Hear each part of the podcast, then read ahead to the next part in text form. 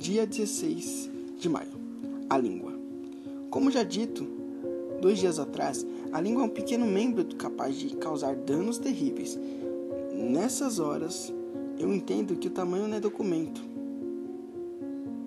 E se não usarmos com sabedoria esse membro, podemos destruir pessoas, podemos destruir até nós mesmos.